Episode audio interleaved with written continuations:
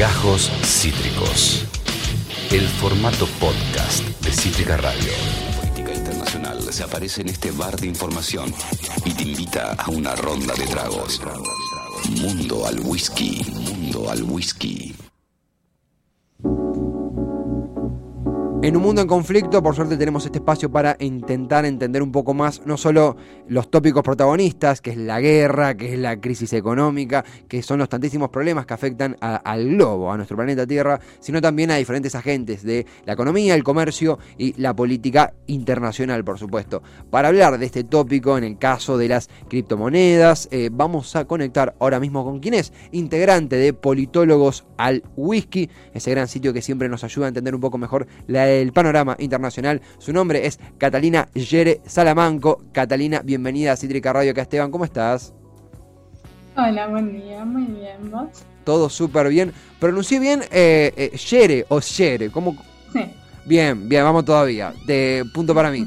Eh, bienvenida Catalina, gracias en serio por, por estar, por conectar un ratito. La verdad es que recomendamos fuertemente el artículo que has escrito para Poli muy recientemente, el rol de las criptomonedas y los yo le voy a decir NFT, pero imagino que es NFT, sería en inglés o... NFT, pero la verdad es que yo también les iba a decir NFT. Me, banco full. El rol de las criptomonedas y los NFT en el conflicto ruso-ucraniano. Eh, eh, puntualmente, lo, lo, interesantísimo de esto es que en un momento donde obviamente que las bombas, las muertes, los exiliados son protagonistas por motivos obvios, nos da una excusa también para analizar el fenómeno de las cripto y la economía descentralizada. Vos, ¿cómo te interesaste en este tema? ¿Cómo llega la, idea de hablar de esto? ¿Cómo fue preparar este artículo? Bueno, ya de por sí eh, todo el mundo está muy enfocado en la invasión de Rusia a Ucrania por razones evidentes, mm. pero también está el interés por o sea, el interés latente por el, rol de las tecnologías en, todos los ámbitos del mundo cotidiano. Y si bien el más visible para mí es eh, el rol de las redes sociales, por ejemplo, en este conflicto, también hay uno eh, mucho más, un poco más humillado, que es el de las criptomonedas y los NFT, en, que cortan en distintas partes del conflicto que uno no se esperaría a simple vista, pero una vez que se empieza a investigar, eh, está ahí la relación evidente. Totalmente, absolutamente. Hablamos, eh, obviamente que recomendamos para, para estar profundamente en tópico el artículo de Catalina, de nuevo el rol de las criptomonedas y los NFT en el conflicto ruso-ucraniano, pero puntualmente para quien se está sumando ahora, hablamos de eh, unidades económicas descentralizadas que circulan sin una regulación establecida como puede ser la plata que sacamos del banco. Un poco el disparador justamente de eso es... Eh, el, sí, vos lo, lo, dirás mejor que yo, el, retiro, el cese de la participación rusa en el SWIFT que es el circuito de bancos a nivel global. Eso genera como una puerta para el, ingreso de las criptomonedas. Ahí hay como un quiebre, ¿no? Claro, también hay una preocupación eh, muy grande, sobre todo por del conflicto del gobierno de Estados Unidos por la posibilidad de evadir las sanciones económicas que se le aplicaron a Rusia eh, mediante estas criptomonedas. Claro porque justamente como decís, no son mediadas o, intervenidas por una autoridad central como sería en un sistema bancario, entonces teóricamente está la posibilidad de, evadir las sanciones eh, sin que haya una autoridad que, las aplique realmente en el mundo de las criptomonedas. Totalmente. esa descentralización permite burlar la sanción del SWIFT, que es un aparato centralizado de bancos, y básicamente que Rusia pueda, o sea, decime si, lo estoy diciendo bien, pero la guerra, con todo lo malo que conlleva, puede implicar un desarrollo del cripto ruso para evadir las sanciones, digo, ¿lo, entiendo bien?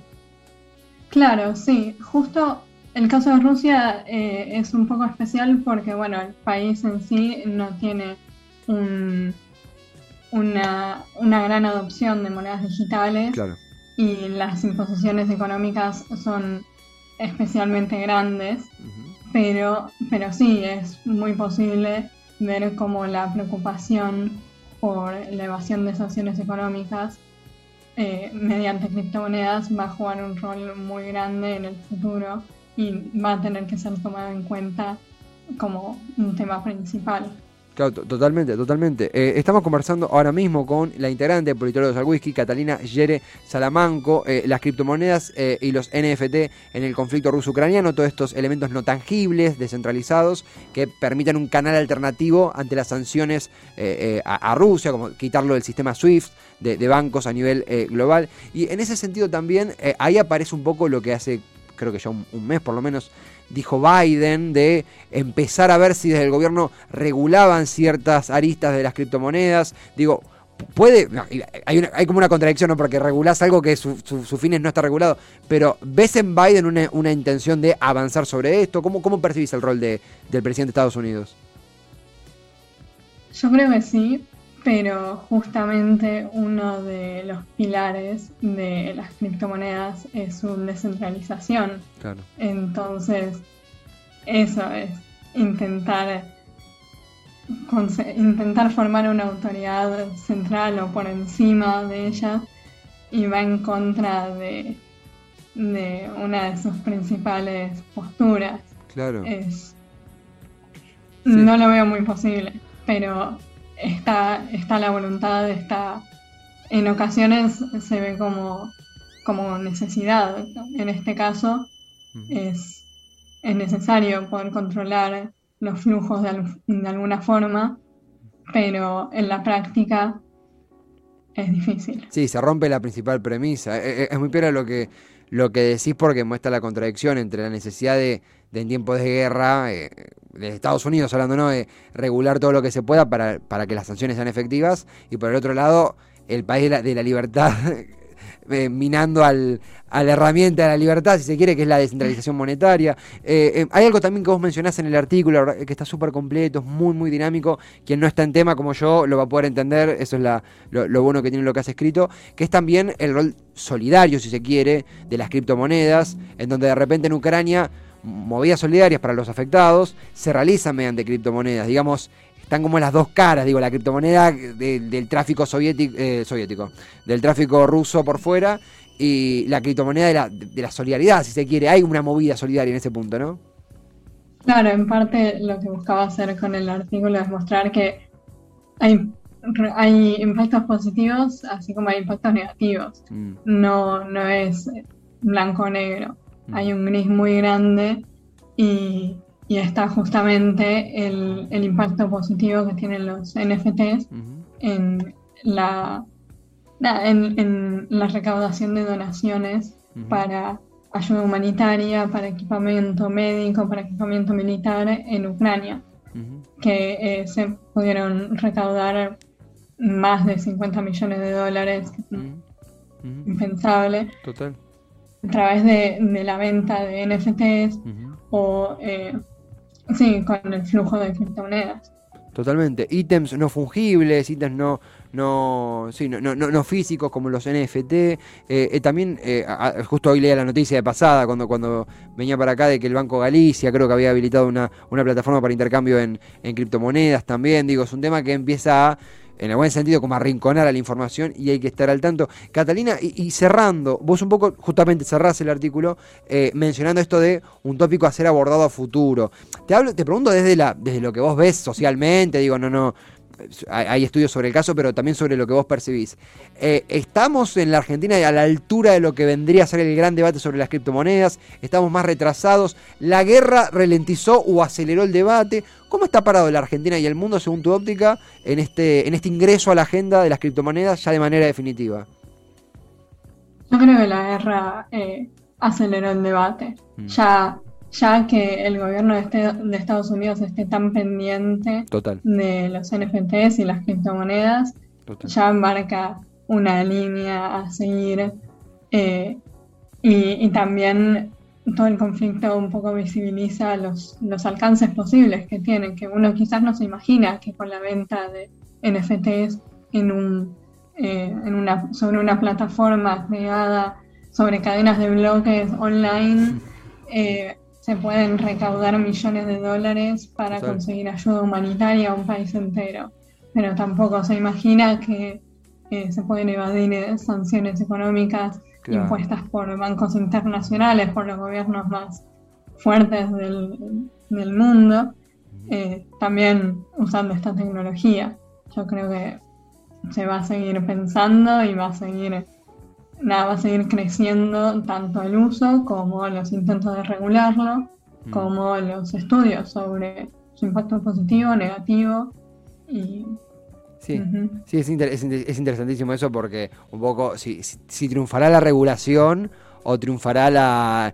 Sí, la libertad, no sé si la libertad es la palabra que busco, pero la articulación, la, la divulgación de, de las criptomonedas. Y de nuevo, por eso yo soy medio repetitivo, pero es muy, muy...